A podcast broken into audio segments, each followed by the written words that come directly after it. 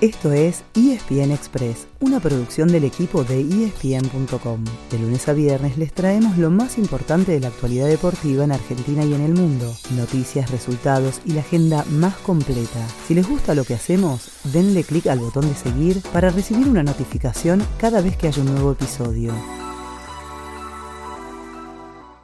Qué día raro ayer, ¿no? Y hoy va a ser bastante parecido, porque estamos en el segundo día de descanso de Qatar 2022, rumbo a los cuartos de final. Eso sí, por más que se extrañen los partidos, hoy ya se empieza a sentir la ansiedad de la previa, porque mañana juega la selección argentina y también es el turno de Brasil. Y si ambos equipos ganan, chocarán en semifinales. Pensar en un clásico sudamericano en una instancia tan avanzada de un mundial asusta, pero es una posibilidad concreta, porque mañana viernes al mediodía el Scratch enfrenta a Croacia y llega como favorito después del show que dio en octavos. Con el regreso de Neymar aplastó a Corea del Sur y sacó chapa de candidato. En cambio, el subcampeón mundial no fue tan convincente. Igualó sin goles con Japón y solamente pudo pasar en los penales.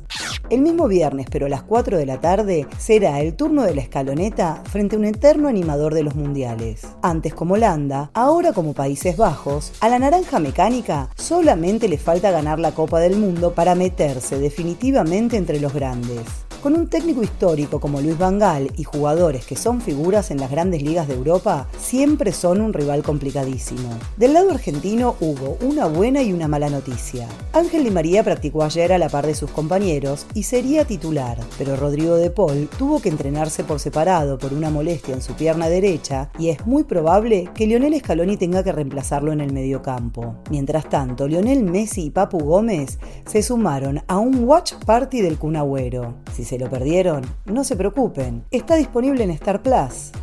Nos quedaba pendiente el programa del sábado con el otro lado del cuadro.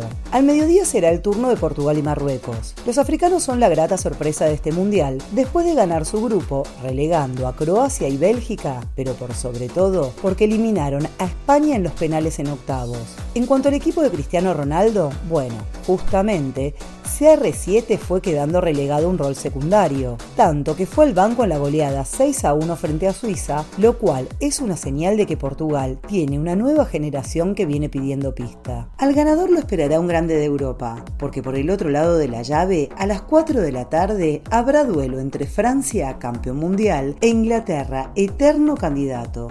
¿Qué pasará después de los cuartos? El martes y miércoles serán las semifinales. El sábado, el partido por el tercer puesto y el domingo al mediodía, la gran final. Es decir que, durante los próximos 10 días, va a ser muy difícil que hablemos de algo que no sea del Mundial. Ese fue el final del episodio de hoy. De lunes a viernes, al comenzar el día, les contamos lo que pasó y lo que se viene en el mundo del deporte. Los esperamos en el próximo episodio con mucho más ESPN Express.